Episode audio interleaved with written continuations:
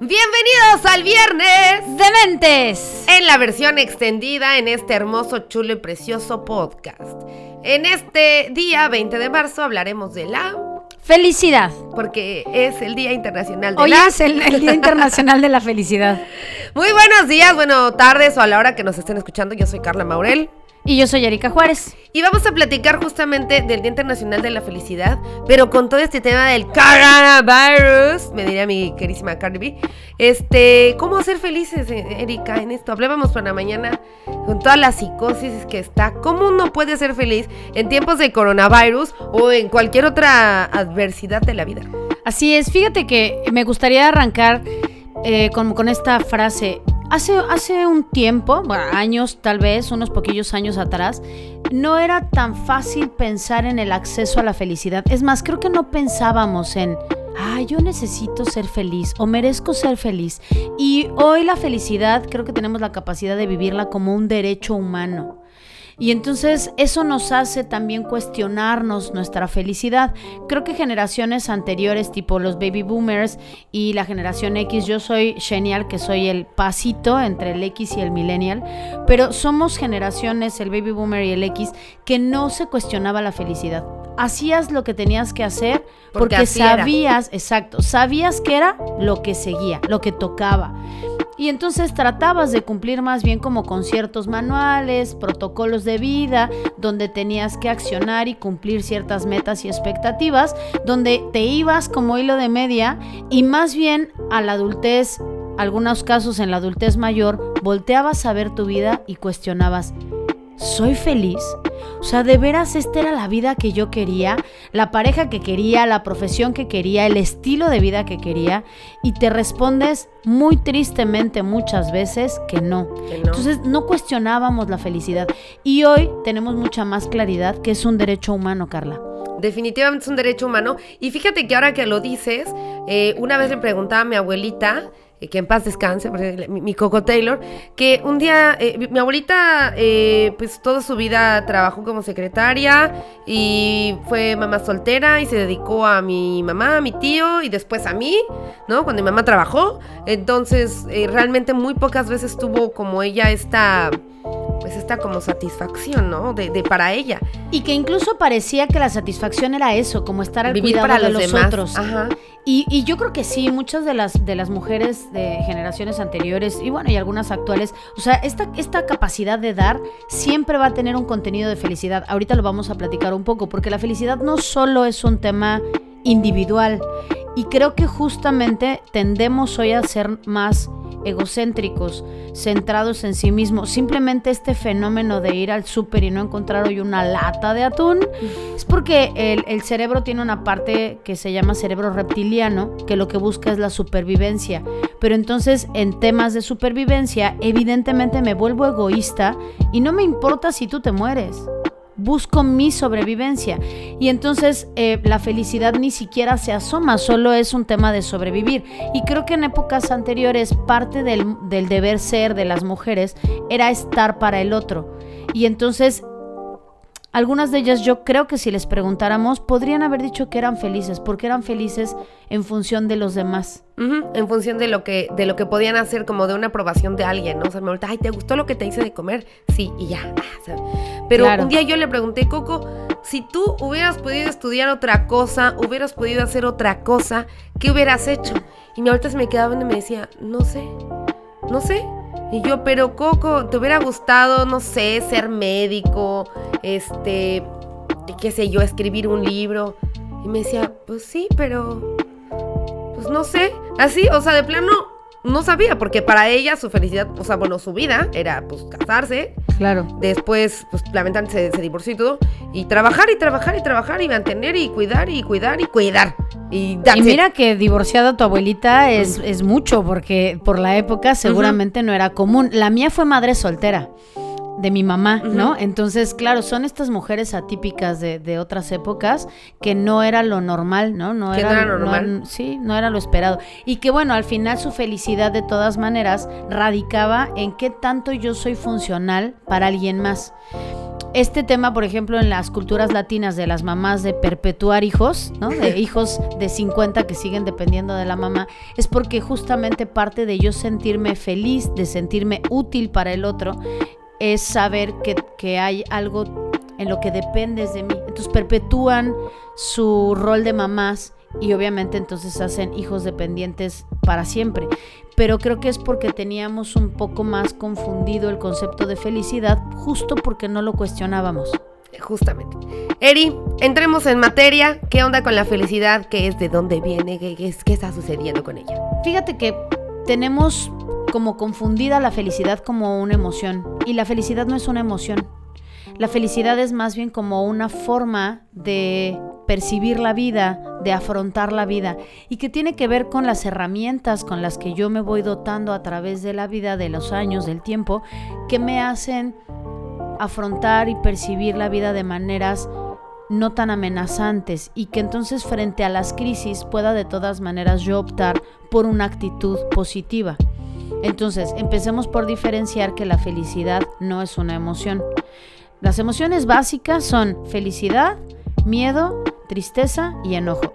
Y estas mezcladas... Alegría en lugar de felicidad. Ajá, alegría es la emoción. Sí. Alegría, miedo, eh, tristeza y enojo. Y enojo. Y estas cuatro emociones mezcladas nos dan emociones secundarias y terciarias. Entonces la desesperanza, la frustración, la angustia, tal, se empiezan a mezclar entre ellas y son emociones mezcladas. Como los colores, digamos, como Así los es. colores primarios. ¿no? Tenemos cuatro emociones primarias, exactamente. Ok, a ver, los colores primarios son rojo, Amarillo. azul, amarillo. Y verde. No, el verde Ah, es el una- verde es mezcla de amarillo y azul. Creo que son tres entonces. Rojo, azul, amarillo. No sé, ahorita vamos a buscar Creo cuáles que son sí, ¿no? los colores de ahí podríamos empezar a, digamos, no sé, como en intensamente vamos a poner la alegría eh, de color az- de color eh, verde, ¿no? Y es la tristeza de color azul y las combinamos y viene otra cosa, ¿no? Así viene es. otra emoción. De hecho, los colores que nos muestran en intensamente son los colores con los que se les identifican ¡Ah, esas guau! emociones. O sea, está, está muy bien hecha esa película, está muy bien lograda. Entonces, justamente el azul es un, es un color que es, que es Que eh, pone triste. que se detecta de la tristeza. Por eso la depresión postparto eh, se le conoce como baby blue. En, en- en inglés es baby blue, la depresión postparto. Entonces el azul está muy sí asociado vienen- a la tristeza. Miren. El rojo justamente es esta intensidad que siento porque mi, mi cuerpo hierve, ¿no? Entra en Cuando crisis. estoy enojada, claro. El miedo es más morado porque el morado es el color además asociado a la transmutación a la transformación y entonces el miedo, cada, cada emoción tiene una función. Entonces el miedo como se les tiene asociado a la supervivencia, justo es que te lleva a esta transmutación y el amarillo a la felicidad porque es un color eh, muy vivaz, muy energético. El, el naranja, por ejemplo, es un color que además está asociado al hambre porque es una mezcla entre rojo y amarillo. Entonces, bueno, pues sí, los colores tienen esta intención de activar las emociones y las emociones asociadas a los colores. Entonces, la felicidad no es una emoción. No es un color primario. No, ni Es- terciario, ni no, no, No, es es. Ok.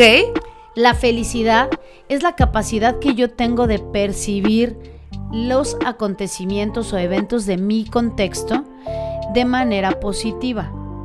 Ok. Ok. Entonces, puede sonar muy, muy raro, muy loco lo que voy a decir, pero puedo tener un fallecimiento de alguien muy cercano y evidentemente la emoción que se va a manifestar en ese momento va a ser muy probablemente la tristeza. Además, eh, en el tema de una, de una pérdida, el duelo oscila en varias emociones, pero pensemos que de primera instancia, eh, triste, ¿no? Pero entonces la pregunta sería, porque yo tengo un fallecimiento, una pérdida importante en este momento, ¿dejo de ser feliz? O sea, ¿tiene la capacidad de matizar toda mi vida? ¿O es que este evento es triste, evidentemente, pero no tendría por qué impactar en mi felicidad completa? ¿Me explico? Como en mi entorno en general, ¿no? Como lo- En mi capacidad de vivir, Ok. donde entonces puedo seguir disfrutando de otras cosas y vivir tristemente el deceso de alguien. Entonces puedo estar en duelo y ser feliz. Pero entonces tengo que poder separar los eventos. Cuando yo pierdo una pareja, me separo de alguien, me corren de un trabajo y entonces este evento matiza toda mi vida, es que empiezo a percibirme no feliz. Ok. Pero cuando yo puedo separarme, puedo dar cuenta que esto es un evento y que entonces tengo que resolver este evento y que este evento merece que yo sienta tristeza o miedo o enojo. Y sin embargo, ser feliz, porque hay muchas otras cosas en mi vida que la complementan. Ok, ok. Como no tenemos esta capacidad, porque evidentemente no, no todo mundo tiene acceso a este tipo de información, de podcast, de videos, de cosas para ayudarnos, entonces yo le doy fuerza a este evento en particular y dejo, permito que, como estamos ahorita con el coronavirus, ¿no? Que infecte todo lo demás. Que esto entonces sea una forma de vida y entonces andas por la vida como puta madre, pues está el coronavirus, no voy a tener trabajo y además estoy en la casa y está bien aburrido y no sé qué. Entonces em, dejas que todo eso como que, como que basurita, ¿no? Claro, vamos a utilizar justo, fíjate, esa metáfora. Es como aislar, así como nos están pidiendo ahorita que nos aislemos en nuestras casas para no contaminar a los demás, para que no nos contaminemos de los que ya están afuera y así. Este evento este evento que matiza mi felicidad, porque tuve un evento eh, eh, incómodo, doloroso, lo tengo que aislar. Y entonces... Lo Mándalo a la cuarentena. Exacto, y lo trabajo desde ahí. No es que lo aísles para entonces no pelarlo, no verlo y entonces dejar que se eche a perder en el rincón porque entonces va a infectar todo lo demás a escondiditas, ¿no? Que muchas veces eso pasa, queremos no ver lo que nos está pasando y decimos si no lo veo no existe, pero ahí está, en algún punto va a venir. Así es, y entonces más bien es tener la capacidad de, de saber dónde lo aislé para entonces ir a darle sus vueltas y trabajarlo desde ese aislamiento. Porque si no lo trabajo, entonces va a impactar a todo lo demás. Tienes que hacerte cargo de él. Pero si yo lo dejo que se desparrame en todo, entonces, claro, va a impactar a mi vida como si fuera una totalidad. Y no lo es. No tiene ese poder. El poder se lo doy yo. Ok. Fíjate que yo uso mucho una, una analogía con un suceso que tuve y, yo dije como que es como un closet. Y yo dije, y como cuando tu mamá te dice, este, si no limpias tu cuarto no sales, ¿no? Entonces metes todo al closet, lo cierras así, pa, y queda cerrado a fuerzas, ¿no? Y entonces dices, no puedo abrir mi closet porque en el momento en el que lo abra, se te todo cae se te viene encima. Entonces, ¿qué hay que hacer? Doblar tu ropita, ¿no? Y, y hacerte cargo de eso y tenerlo cerrado, sí, pero acomodadito. Y fíjate que incluso usando ese ejemplo yo diría, puede ser que haya un cajón donde todo está hecho bolas, mm. pero sabes que ese cajón está todo hecho bolas. Y que entonces por ahora tal vez no quieres arreglar el cajón, pero sabes dónde está el cajón. ¿Sabes no te haces el que Dios te habla y que, ah, ¿cuál cajón? ¿De qué me hablas? No, no, no sí sé que ahí está ese cajón, pero no estoy lista para tocarlo. Entonces está bien, y de alguna manera vas y le das una vueltita y dices, ah, ahí sigue todo hecho bolitas, está bien. Y entonces de repente dices, hoy voy a arreglar un calcetín y sacas el calcetín, ese lo doblas, lo haces taquito y lo guardas en el cajón. Y entonces poco a poquito vas arreglando lo que está ahí porque sabes que está hecho bolas. Ok. ¿Sí me explico? Sí, sí, sí. Porque entonces todo el closet sería como esta analogía más bien de toda nuestra entidad, de todas nuestras emociones. O sea, hay partes que están bien, hay partes que están por colores, por telas, hay otras que no, pero están arregladas. Y hay un cajón que está hecho un desastre. ok.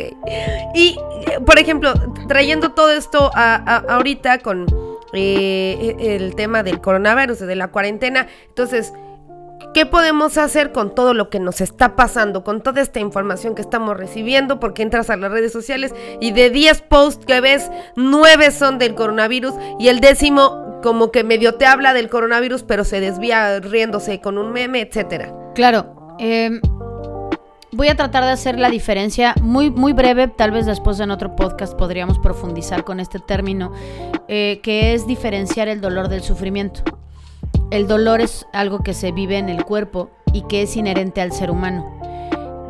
Eh, el dolor es físico y o emocional, ¿no? Entonces el, dolor tiene una función que es prepararnos justamente para mantenernos en supervivencia. Si nosotros aprendemos a usar el dolor, se vuelve una herramienta maravillosa. Cuando yo permito que ese dolor se vuelva permanente en mi cabeza, en mi mente, lo voy convirtiendo en un sufrimiento. Y Víctor Frankl, que es un eh, psicoterapeuta que creó toda su terapia cuando él estaba en los campos de concentración, imagínate qué escena, en mi cabeza no alcanza a dimensionar lo que ha de haber sido estar ahí. Toda su familia se murió. La única que, bueno, mataron a toda su familia y la única que sobrevivió fue su hermana. Y él decía que la desesperanza es el sufrimiento sin sentido. Entonces, tomando como por sinónimo sufrimiento a dolor después de la aclaración que acabo de hacer, el sufrimiento es parte de la vida misma no podemos no aislarnos de eso. Entonces el tema es que yo pueda aprender a ser feliz manejando mi sufrimiento. ¿Me explico? El sufrimiento, cuando yo lo vivo como parte de lo que necesito eh, trascender en esta vida, entonces busco herramientas que me ayuden a entender que es parte de la vida.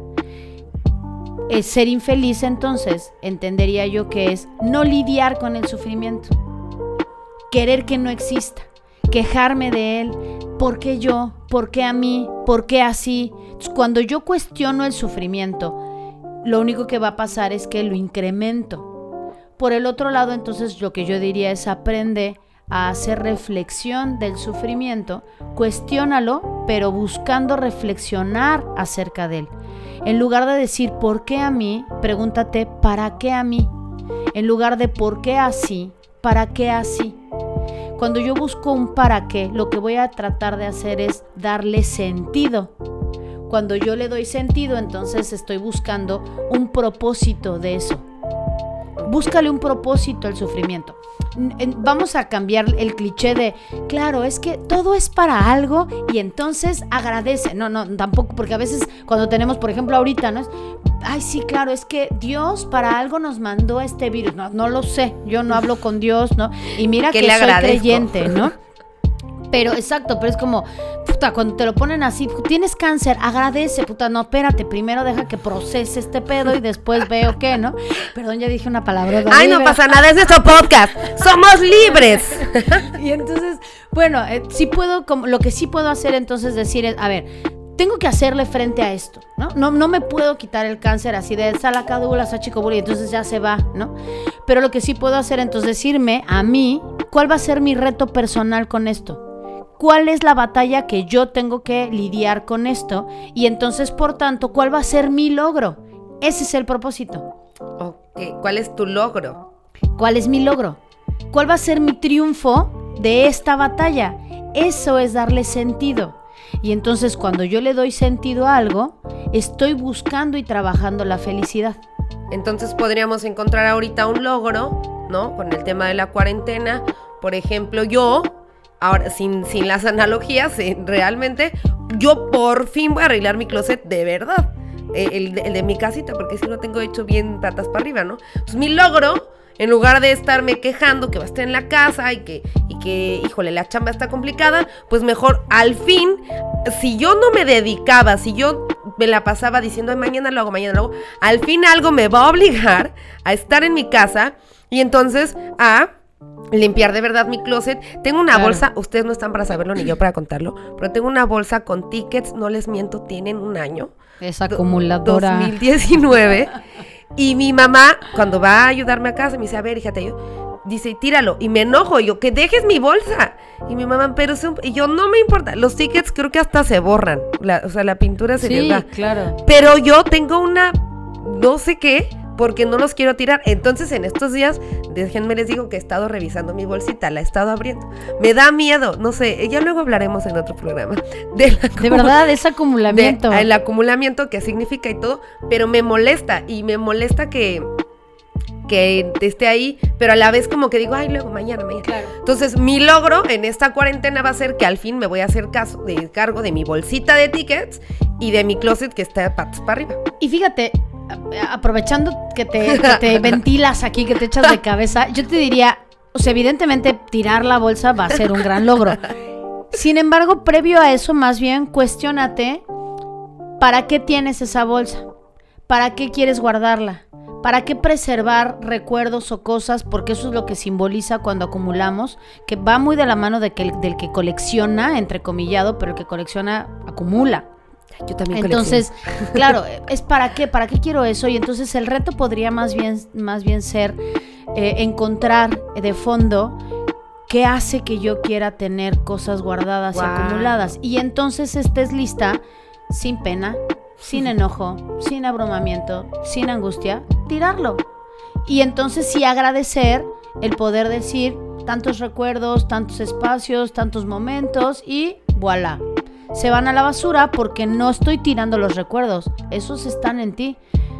Tiro lo que ya no me sirve, lo que ya no me pertenece. Y entonces voy dejando espacios más limpios que justamente son los que promueven felicidad. Ven, ven, y no estoy aquí yo concentrada en que voy a estar en mi casa unos días ahí arrumbada, Así sin es. poder ir al gym. Y fíjate, eh, el tema creo que más complejo dentro de este eh, aislamiento radica en las relaciones interpersonales, Carla. No estamos ya hoy habituados a permanecer en un mismo espacio con las personas. Con tu mamá, con tu papá, con tus hermanos. roomie. Si es que vives en, en todavía eres hijo de familia, si vives con un roomie, si con tu pareja Uy, como adulto tener a tus hijos ahí full time y no es un tema de falta de amor, es un tema de falta de tolerancia porque hoy estamos más habituados a andar afuera o a estar distraídos. El tema de la tecnología, que hoy va a ser nuestra herramienta, pero entonces quiero ver de verdad todo el mundo saturando Internet porque todos estamos colgados de, la, de las redes en este momento, estamos usando, es el medio de comunicación. No sé Entonces, ustedes, pero yo ya he visto algunos cambios en mi internet pesados, ¿eh? O sea, como Claro, que me, se va me a colapsar. trabajo. se va a colapsar y entonces creo que va a ser obligado en algún punto sentarnos después de una semana, dos semanas, a darnos cuenta que entonces tengo que jugar juegos de mesa, contarle Hablar. un cuento a mis hijos, platicar con el de al lado y darme cuenta que a lo mejor justamente te estoy rechazando, que no estoy logrando estar contigo. Pregúntense, ¿voy a ser capaz de, de verdad, y no es de meme, ¿es en serio? ¿Voy a ser capaz de salir avante de esta cuarentena emparejado? Damn. ¿Sin violentar a mis hijos? ¿Sin rechazar a la, gen- a la gente, a las personas de mi contexto? ¿De estar conmigo en silencio? Yo creo que incluso hasta contigo mismo, ¿no? Porque habrá quien no sé, a lo mejor no, no Hay vives mucha con, gente que vive sola. con tus papás, ni con tu roomie, ni con el novio. Yo creo que también encontrarte contigo mismo va a ser un tema, o sea, ¿no? Así es. O sea, poder como, ¡uf! A ver, ya va una semana. ¿Qué onda? Frente al espejo, ¿no? Sí, y creo que eh, esto es una muy es un muy buen momento, es una oportunidad de vida, literal es una oportunidad de vida, pero que no solamente es hoy porque estamos obligados a estar guardados, sino que pueda ser un buen aprendizaje para seguirlo replicando, porque esta crisis va a pasar, Carla, va a pasar en tres semanas, dos semanas, esperemos que lo más que han pronosticado es tres meses. Pero en algún punto esto va a terminar. pasar. Entonces, mañana que vuelves a salir a la vida, ¿cómo vas a salir? Y si tú no aprendes a reconocer tu felicidad a pesar de las circunstancias, de nada vale lo que está afuera. En algún punto, igual y no vuelve a venir el coronavirus, pero en algún punto otra situación te va a llevar a que vayas para abajo. Entonces lo importante es que conozcas, ¿no? El, tema de la felicidad, que tú lo, que tú lo manejas, que tus pensamientos eh, lo promueven y que te hagas cargo y responsable de tu felicidad, Eri. Así es. Y pues bueno, me gustaría hacer una pequeña y muy breve meditación ¿Sí? para que la gente que nos está escuchando pueda replicarla en sus casas y que ocupe este espacio, ¿te parece? Let's do Te this. invito a que también tú aquí en este momento la puedas realizar. Estoy preparada. Estoy preparada porque yo tengo que decirles que ayer tuve un problema de ansiedad por todo el tema del coronavirus.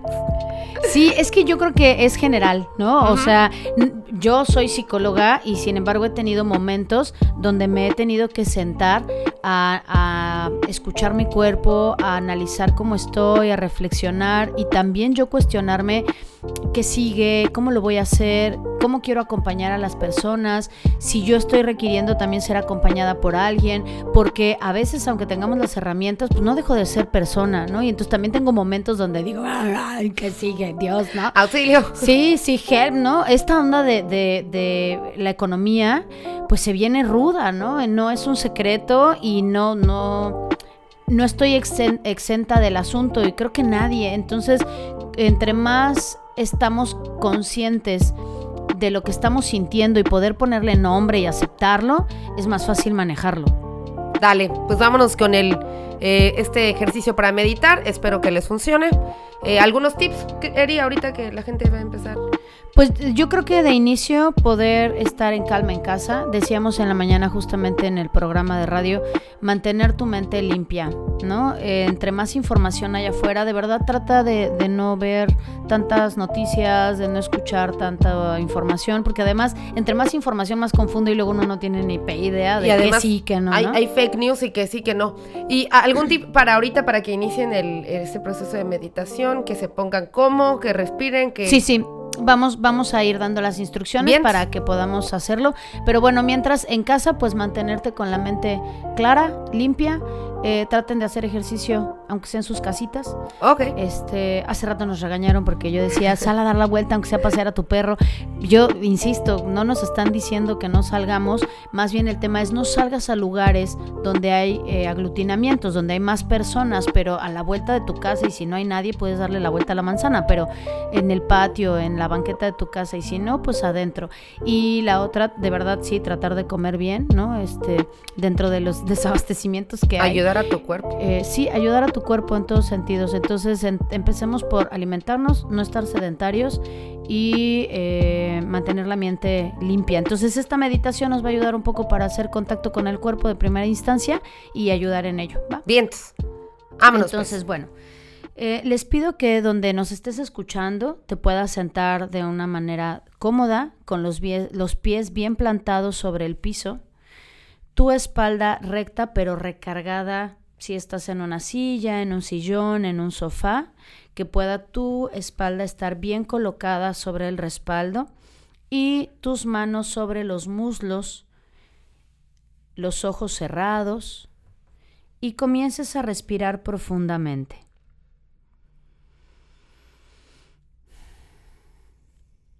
Antes que nada, sé consciente de la postura que tienes ahora,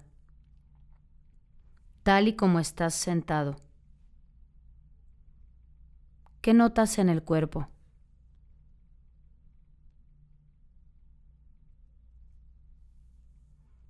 Poco a poco ve haciéndote consciente de tu respiración.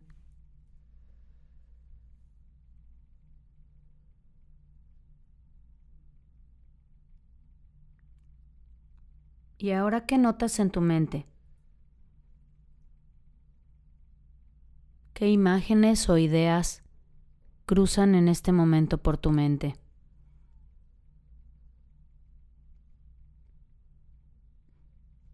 Permite que tengan un flujo libre. Si se hacen presentes, solo permite que crucen. y sigue contactando con tu respiración.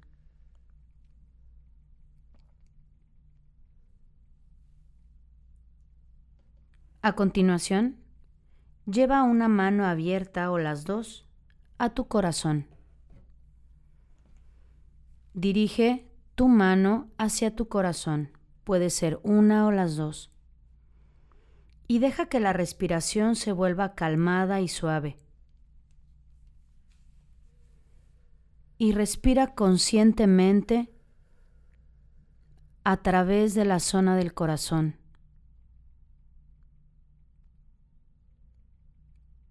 Tal vez es una idea que no te quede tan clara, pero imagina que el que respira es tu corazón. Siente el contacto y la calidad de tu mano. y siente también cómo esta sensación está siendo recibida en la zona de tu corazón.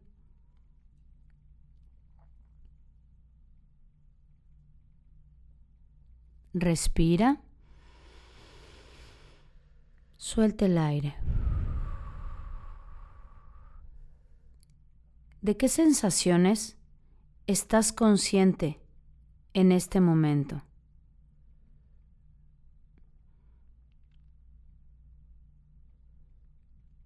¿Qué efectos notas en el resto de tu cuerpo?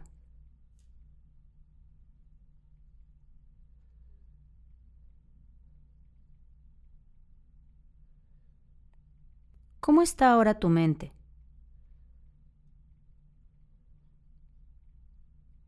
Nota lo que está ocurriendo sin necesidad de juzgarlo.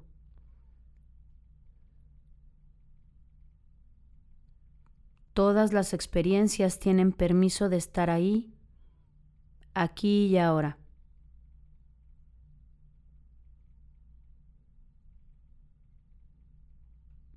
Retira ahora tu mano y llévala a tu muslo. Respira profundo. Suelta el aire. Observa atentamente lo que ocurre cuando retiraste tu mano. ¿Ha cambiado algo?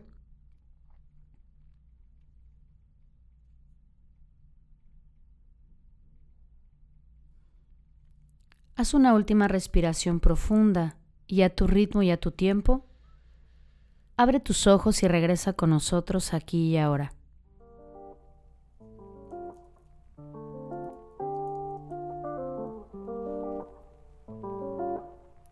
Muy bien. Espero que les haya gustado. Este ejercicio suele ser muy estimulante y te ayuda a contactar. Incluso no sé si se dan cuenta, pero hasta tengo que modificar la, voz. y matizarlo y tal. Entonces, porque no puede ser al mismo ritmo, con la misma profundidad que cuando haces este tipo de meditaciones. Es un, esto que hicimos fue un ejercicio de mindfulness, que es una técnica terapéutica que lo que hace es ayudarte a tener una mente consciente en el aquí y el ahora para estar mucho más eh, eh, abiertos a todo lo que está sucediendo y que podamos bajar los niveles de estrés, estimular al sistema inmunológico, a todo nuestro cuerpo en general. Es una herramienta poderosísima que nace del tema de la respiración. Es una técnica que se mezcla entre psicología y meditación, este, ajá, de, de filosofías orientales. Les vamos a dejar aparte eh, otro, eh, otro, pues otro podcast, otro audio, solo con el ejercicio aparte de este, para que la próxima vez que lo requieran no tengan que escuchar todo el programa. Vamos a hacer una pequeña edición con Buenísimo. Se los dejamos aparte, ahí lo, lo, encuentran también en nuestro canal de Viernes de Mentes, para que en cualquier otro momento que lo quieran utilizar, que lo necesiten, solamente le dan play y listo, ¿va? Con eso y pueden utilizarlo perfectamente. Sí, entonces, bueno, pues hacernos conscientes de nuestro cuerpo, a veces simplemente de si los zapatos que traigo me están apretando o no, y son los que me puse en la mañana, pero no estoy clara que me están doliendo los pies hasta ocho horas después que digo, ay, ¿por qué me dolía la uña del dedo chiquito? No? Ah, ya entendí. Entonces vale mucho la pena ir haciendo estos ejercicios y de verdad recuerden que la felicidad no es una emoción, hoy eh, neta es un derecho y entonces ve por él, pelea por él, de verdad. Y ser feliz no es andar como perrito drogado que yo decía en la mañana, ¿no? De aviéntame la pelota, aviéntame la pelota, así. Eso se llama euforia y, también es un estado alterado de, de, las emociones. Entonces felicidad no es estar alegre todo el tiempo, es tener la capacidad de percibir todos los eventos que cruzan en mi vida de manera positiva. se me antoja. Se me antoja un viernes de mente con las emociones, con todas las emociones, ¿no? O sea, como platicar justamente para qué sirven, cómo para qué sirven, cómo son, cómo las encuentro, de dónde las saco, cómo las controlo, ¿no? Porque de pronto eh, platicábamos en la mañana, México suele ser muy alegre. Sí, muy alegre, pero ¿qué viene detrás de la alegría? Estamos disfrazando qué cosas, ¿no? No es que México sea muy feliz, platicábamos tempranito eh, la escala de los países más felices, donde estamos en el número 24. Algunos factores, que si los impuestos, que si la calidad de vida en el trabajo, que la salud, etcétera. Y felices, felices no somos. Pero pareciera que sí, nos la pasamos riéndonos. Sí, nos lo que pasa es que más bien reconocemos el humor. Exacto, nos la pasamos cantando, nos reímos de la muerte, ¿no? Pero felices, felices no somos. Entonces, bueno, esperemos que este podcast de la felicidad en tiempos de coronavirus te haya servido. Piensa bien las cosas, hazte responsable de tu cabecita, limpia tu cabecita y a darle. Así es. Así que bueno, pues a ser felices. A ser felices se ha dicho. Ser feliz en tiempos de coronavirus, así se va a llamar este programa. Muchísimas gracias. Gracias, Erika Juárez, como siempre, nuestra psicóloga de cabecera. Muchas gracias a ti, Carlita. Eso. Nos vemos en la próxima edición del viernes. De Mentes. Bye bye.